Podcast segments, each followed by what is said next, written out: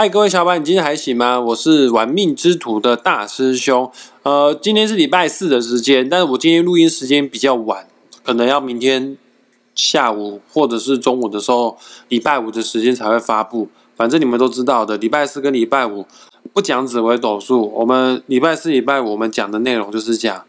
八字哦，啊，以前也跟大家讲过武术之母啊，什么是武术？三一命相卜哦，这些都是武术哈。不管你是要学风水，三就是风水，一就是中医，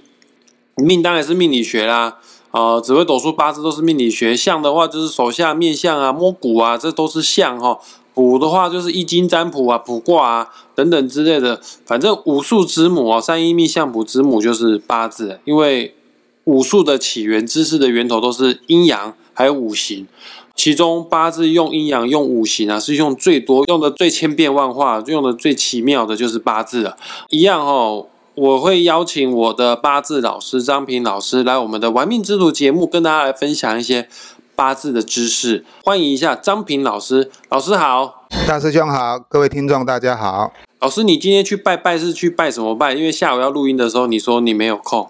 没有啊，今天是重阳那个重阳节啊，要拜拜啊。哦，对哦，哦，哦，那老师还蛮遵循古法的，因为我现在在台北，我也不知道今天原来是重阳节要拜拜。这个叫做饮水要思源啊，反正一年一次而已。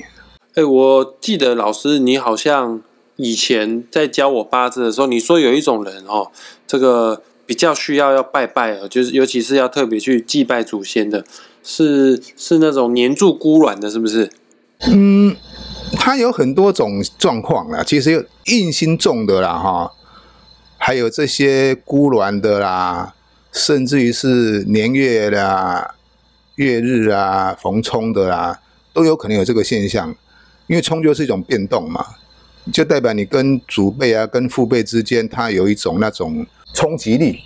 啊，冲击力的话，我们如果要把它变得好一点，我们就必须要哎。譬如说拜拜啊，或者祭祖啦，然后来化解这一些业力的。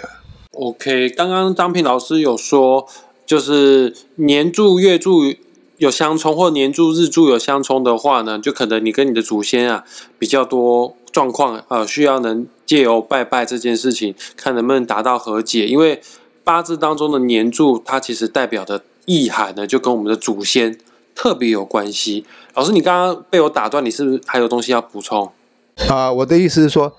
其实八字哈，你看它很简单，它只有区区八个字哈，但是你可以从八个字里面哈，其实可以看到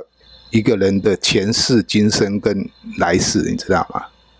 啊，八字也可以看前世今生，我以为只有催眠才看得到而已。没有八字就可以看得到，但是你要有一点功力哈。看到很远我不敢说了哈，刚才看到前世是可以看得到的啦。因为你来这一世，你必定是带着业力而来的啊，转换过来的，所以从八字里面可以看到你的前世的业障。那还有就是说你。的作为会影响到你的子孙嘛？你看，我们有年柱、月柱、日柱、时柱啊，时时柱不是代表子女吗？那子女就是代表你的后辈，代表你的你的问题会影响到你的子孙，你知道吗？所以我们看看八字，诶，我们好像是在在排这个八字的时候，通常都诶排八柱，对不对？那八柱的话，好像是诶一柱十年，大概八十年，顶多活到九十岁，九十岁就差不多了。其实这是错误的哈，其实是错的哈。因为八字它可以影响到呃一百二十年，蛮认同的。因为在我们紫微斗数的命盘上面，总共有十二个格子，一个格子啊代表的时间啊就是十年的时间。那换句话说，从紫微斗数的角度来去看的话，我们人类的原厂设定哦，应该是可以活到一百二十岁上下是没有问题的。是啊，我们以前那个皇帝啦。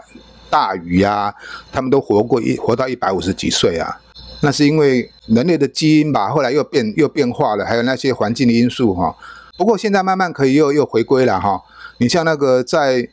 呃春秋战国时期的时候哈，那人民的平均寿命只有三十岁而已啊，因为动不动就杀，你看那个秦始皇杀楚国，一杀就是杀了二十几万。那楚霸王杀秦军一杀也杀了二十几万，那随便杀了几十万人，所以平均寿命就被拉下来了。但现在因为医学发达哈，人民平均寿命已经可以达到女生可以活到八十三岁，男生可以活到八十岁啊，这是平均寿命啊，所以慢慢会增加啦。那将来医学更发达，也真的有可能会迈向一百二十岁哦。反正我们人将来一定会越来越长寿。可是现在大部分的退休年纪是六十五岁啊。就张老师如果刚刚说的是真的，可以活到一百二十岁的话，各位你六十五岁退休哈啊，你就开始要开始吃老本了哈啊，有这么多老本可以吃嘛？六十五岁退休可以让你吃到一百二十岁吗？可能有点困难哦啊。我建议大家哈啊，有一个工作啊是越老越值钱的，越老你讲出来的话越有智慧的，就是什么？就是命理师啊！不管各位听众朋友们，你想跟大师兄学紫微斗数也好，或者是跟张斌老师学八字都不错。命理这个这一套工具，你只要学了，你将来一定会用得上。它确实有机会会成为你事业的第二春哦。孔子讲过嘛，人生三十而立，四十而不惑嘛，五十而知天命，六十而顺。七十才开始嘛，所以说其实现在科技越进步哈，科技越进步只有两种东西不会被淘汰而已。第一种就是新潮流的东西，就像我们的手机一直在翻新啊，还有一些环游太空啊，那个伊隆马斯克的很多理想，那些都看慢慢会浮现。另外一种东西就是越传统越古老的东西，它越不会被磨灭掉，因为它越来越少，越来越珍贵。就像我们现在那些古董，你看古董。古董是越来越贵啊，它不会越来越便宜啊，因为锦城的硕果嘛，所以它就变成无价之宝。那这个命理这些东西，其实是我们传统的一些部分啊，这个是永远没办法被推翻的哈。当然啦，这个要看各位的兴趣了。不过如果说年过七十之后，你还能做什么？哎，偶尔帮人家算算命啊，然后或者是说，哎，帮人家解惑啦，就算没有赚钱，也会过得开心，可以活得更久了嘛，对不对？也是啊，就年纪大了。能做一些动动嘴、动动脑的工作，其实就已经很棒、很不错了。OK，那我们言归正传啊，今天不是要讲那个前世哦。哎，对了，老师以后说不定有机会的话，看要不要做一集，看如何从八字来看我们的前世哈。那我想问一下老师，今天你这一集准备要带给我们听众朋友什么样的节目内容呢？好，我们今天来各位谈一个很有趣的问题哈，很有趣的题目叫做空王哈。就八字有一个神煞星叫做空王，跟各位稍微做一个解释一下哈。空王哈就是代表空洞，空空如也哈，让各位比较容易理解的哈。就像太空中我们知道宇宙嘛，宇宙有一个黑洞有没有？黑洞它形成一个漩涡有没有？一直在旋转，它会吞噬你附近所有的东西啊，这个叫做空王。那这个空王的由来哈，它是由于天干跟地支的相配哈，天干有十个，那地支有十二个，那十个配十二个之间，它就会遗落了两个地支，这两个地支就是空亡啊。我我到时候我会请大师兄哈，那个抛一个图在那个版面上，让大家容易理解一下。来，各位听众朋友们，现在开始要进入到主题了哦，请打开你们自己的八字排盘软体。叫做论八字，输入好你的出生年月日时之后呢，你就可以拥有你自己的八字了哈。啊，刚刚老师有说过啊，呃，这个空王啊是怎么来的呢？因为我们的天干总共有十个，大家一定都听过甲乙丙丁戊己庚辛壬癸，总共有十个叫十天干。那地支有十二个啊，十二个哪十二个呢？也就是所谓的十二生肖：子丑寅卯辰巳午未申酉戌亥。而十个天干配十二个地支，一定会有两个绕高。有一定有两个没有配到，而这这两个没有配到的，就是所谓的空王星。啊，如果你记不起来没关系，到时候我会做一张图表放在我们这个粉砖的贴文上面，或者是放在 YouTube 影片上面的背景图片。哦，你们搭配图表来服用，你就会知道你的空王是哪两个地支的哈。每个人的空王都会有两个地支哦，只是它会不会出现在你的原局八字而已哈。老师，你刚刚讲的空网是针对由日柱的天干地支去排列出来的吗？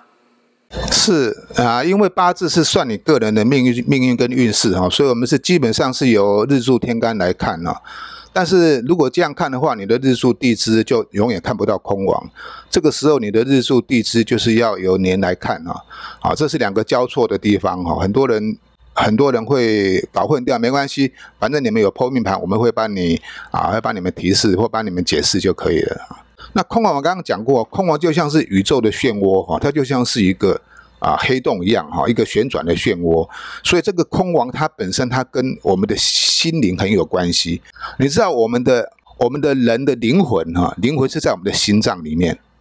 灵魂在我们的心里面。那我们的意识，意识是存在我们的脑里面哈。那这个心跟灵的产生一个作用哈，再配合我们的肉体，就产生我们现在生存的一个物体哈，物件哈。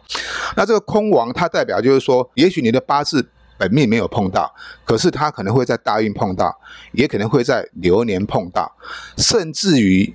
也可以在流月碰到。流日当然有可能，不过流日只一天的事情呢，就就。比较没有那么严重哈啊，除非说你这个八字真的是非常走了背运哦，非常衰哈，那流日的时候遇到空亡就要特别小心哈。刚讲过，它跟心理有关系哈，因此八字有空亡的人哈，他也比较容易接近玄学跟宗教哈。那也可以代表就是说，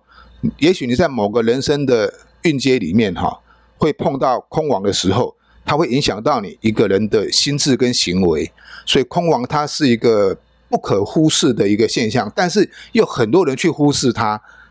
啊，所以说我今天在这边跟各位稍微介绍一下。确实，老师你讲的没错，我明明学八字学的比紫微斗数的时间还要来得久，但是我在看八字、帮人家论八字的时候，我还蛮常去忽略要去讲命主的空亡这颗心呢。那我想问一下老师哦，只要我们原局的八字里面有空亡星的话。那个空王星绝对会有搭配不同的食神星，那空王搭配不同的食神星代表什么样的意思呢？那我举例哦，那像我的空王星如果刚好又又是我八字的财星，你说了，空王是不可掌握的力量，那是不是代表我可能会破财呢？啊，或者我的空王星跟官煞星在一起的话，那代表说是不是我的事业出问题呢？嗯，你可以稍微再讲细一点吗？老师跟我们讲一下空王星搭配食神星是什么样的意象？好，我们先解释刚刚大师兄讲的。譬如说，你的空王星如果是在你的财星来讲哈，代表你对于啊金钱这一块哈，理财这一块哈，没办法去掌控，多花钱呐，或是莫名其妙的破财啦啊，因为它像是一个宇宙的漩涡，就像黑洞一样哈，你没办法去掌控它，控财能力比较差。那如果是空王星在正官啊或七煞啦，对这一个事业或者是对判断力哈，会失去方向。就是说你会产生模糊的焦点，它因为它代表就是刚刚讲过，它是一个象征一个空空如也的现象嘛，就是你好像有，可是你又掌握不住。所以说，我们如果是遇到有空亡的岁运跟流年的时候，针对这一方面就要特别去去稍微去留意一下哦，不要说莫名其妙的就失去了财富了，或者是去换工作。命里命里有一句话讲哦，华盖空亡，清净寡欲而入道。清净寡欲而入道的意思是干什么？就是说，你要能够静下来，去思索求道的人，他都要练习打坐啦、清静啦、灵修，让身心灵能够达到一个平衡，也是这个道理啊。OK，所以各位听众朋友们，假设你的八字的原局很幸运的没有空王星，但你也不可忽视哦。有的时候我们十年的运势大运，或者我们的每年的流年。偶尔也会走到空亡运势啊，刚刚老师有讲过哦，这个凡是我们走到空亡运势的时候，我会建议你哦，就在那一年，你尽量不要做重大的决定，因为那一年你你很容易会粗心大意，你就脑袋空空啊，呃，思绪不是那么清楚啊，哦啊，你在那一年走空亡运势的时候做重大的决定，极有可能事后回首、事后回想，发现啊，这个决定是会让你后悔的决定哈。老师，那关于空亡的。部分还有什么要跟我们补充的吗？大概提示一下，譬如说，有些人年柱会出现空亡嘛，年柱地支就是空亡啊，代表你少年的时候会过得比较辛苦哈，没有得到主印呐哈，或者是说你跟你的家庭比较有呃行克的作用，就跟家人比较不亲哈，这个现象。那如果是说空亡在月柱的话，空亡在月柱代表就是说，你跟你的兄弟姐妹的感情哈会比较。淡薄，很多事情就是要靠你自己个人去努力哈。也就是你得不到朋友的助力哈，或者说得不到兄弟姐妹的帮忙，而甚至于是你付出的哈会比较多，然后你兄弟姐妹、家人对你的照顾哈反而是比较少的。这个是空亡在月柱的部分哈。那如果是空亡在日柱哈，代表就是说你们夫妻感情哈会比较淡薄，夫妻之间容易产生。言语上面或者理念上面的不同，而产生一些摩擦哦。啊，这是因为空王这个漩涡搅在这个地方哦，你无法自拔的现象会陷进去哈。老师，那你这样讲好像很严重，那这样子夫妻关系会离婚吗？不一定会离婚，啊，有些夫妻哈一辈子吵吵闹闹也不会离婚呐。啊，这个离不离婚还要看你的夫妻宫有没有坏掉。我们八字讲嘛，啊，冲则动嘛，有有破坏掉没有？如果没有破坏掉，他只是在那边将反复的纠缠而已。哦，那我这样解释，他们这样搅来搅去，反而更离不掉，会不会？啊，也有可能哦，那叫做哈前世冤家哈，那这这一辈子来修看贼。好，我们来讲石柱哈。那如果石柱空亡啊，代表你晚年会比较孤独哦。就是说，因为子女跟你比较不亲，或者离你比较远，所以会比较孤独。反而是最适合走什么？晚年要走修行路线哈，就是让你的心灵能够在这个漩涡里面哈，在这个黑洞里面，不要不要被它给搅进去哈。那这时候你反而需要哈，借助修行的这条路哈。让你的身心灵能够产生一个平衡哦，这样晚年才会过得比较快乐。这样，没错啊，像我妈妈就是这样。我们我妈生三个儿子，然后我们三个儿子都很忙碌。像我就是北高两边跑，回到家跟我妈妈吃饭时间很少。而我弟又是职业军人，那我另外弟弟又已经结婚了，没有住在家里面。我我妈妈现在就有一个很虔诚的宗教信仰，因为毕竟孩子不在身边陪伴她，我也觉得妈妈有这个信仰挺好的，就某种程度是她的精神上的依靠。你持住空亡，代表你跟你子子女的缘分可能比较淡薄一些，那没关系，这个儿孙自有儿孙福啊。我们身为长辈的，我们也要好好自己规划自己的休闲哦。啊，宗教方面确实是不错的一个方向哈，只要不是一些奇怪的宗教，基本上都 OK 的。命理源自于道教，其实命理也是一种修行的哈，它是一种强化你身心灵的一部分哈。其实它是一种尝试，也是一种知识，但是这种尝试跟知识哈都被人家磨灭掉，因为因为现在就是功利社会嘛，我们从小学读书到大学毕业，甚至于硕士博士，都是在教你干嘛？教你怎么样去赚钱，怎么样去被人家利用赚钱，从来没有说教你要怎么样去。掌控你自己的人生呢，所以有时候这片身心灵这一部分还是需要我们借由其他的方式哈，来来把它补回来会比较好。那老师，在关于空网的部分，还有什么要跟我们再多讲一些的呢？大师兄会在那个背景图会会列出空网哦，各位就可以稍微知道这些空网在哪里啊。但是要记得，就是说哈，如果今年走空网运的时候哈，你要尽量不要顺着它去走，也就是说，你必须要。要有所突破，不要被那个黑洞漩涡给搅进去啊！譬如说我今年，啊，财运是走空王，可是我偏偏就是去乱投资啦，然后乱花钱啦，或者说或者说去创业啦，那就被他搅进去了哈，那一定会导致失败哈。那反而在这个时间点，我就必须要哎把钱守住，我可以等明年过了后年，或是说过了这个空亡运的时候再来做，会比较好哈。那即刻体会到的一个现象哈，就是说空王它都会出现两个地支啊哈，比如说你的空王出现在子跟丑，那我们知道子跟丑哈，那也代表子时跟丑时哈，这两个时辰里面哈，那你的精神会比较不容易集中哈，啊做事情就会比较。啊，浑浑沌沌的哈，啊，尤其是如果空亡，譬如说是在我们啊上班时间哈，晨跟巳的时候哈，那你从早上七点到早上十一点哦，那你去上班哈，脑袋空空哈，注意力不集中啦，还是犯一些小错啦，所以空亡也可以运用在留日哈，用于在留日哈。另外，告告诉各位一个秘诀哈，譬如说你要去跟他谈事情的时候。你千万要记住，你不要在你的空亡的时辰去跟人家谈事情，在这个时间点谈事情，譬如说谈谈生意啦，或者是谈谈买卖啦，你如果在这个时辰去谈的话，哈，那你可能就会无形中会被对方哈给洗脑哦。也就是说，因为你昏昏沉沉的嘛，结果你买东西买贵了，那做生意少赚了，会变成这个现象。哦，原来如此，老师你这样讲，空亡运用的范围很广哎。就连我们一天二十四个小时，一天十二个时辰，也会有两个是空亡时辰呢。所以说，各位听众朋友们，我们要做重大的决定，或者是有些重要的事情要去做处理的时候，请你自己避开哦，你的空亡时辰。大师兄跟大家分享一下，我自己知道我的空亡时辰呢是虚时跟亥时，也就是晚上的九点跟到晚上的十一点这段期间。也确实哈，我以前有固定上下班的时候，我只要一回到家哈，晚饭吃完哈，都还没有进房间，晚餐吃完在客厅上面看电视就会看到睡着。啊，一醒过来的时候就是已经十一点的时候，因为这段时间是我空网的时候，是我精神状况最差的时候。所以这个让各位哈自己找出你的空网哦，你自己去体会一下哈。那当然，这个空网也要配合这个它的强弱了。我跟你讲，它的强弱多多少少都会影响了哈。黑洞是一个漩涡嘛，它这个漩涡会让你这个意识哈产生一个模糊跟焦灼的一个现象哈。当然，每一个人的八字因为跟声旺跟声弱啦，还有它的配置的地方。也会有一些强弱的差异性哦，不过基本上或多或少你都会有这种啊意识比较啊不清楚了，或者说比较容易混混沌沌的现象都会出现了。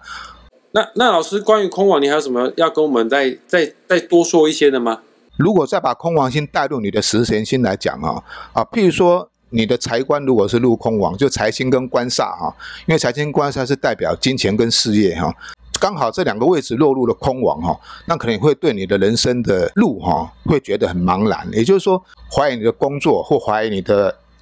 未来是不是能够赚到钱，会产生一个迷惘的现象啊。这是啊，财官入空王的哈。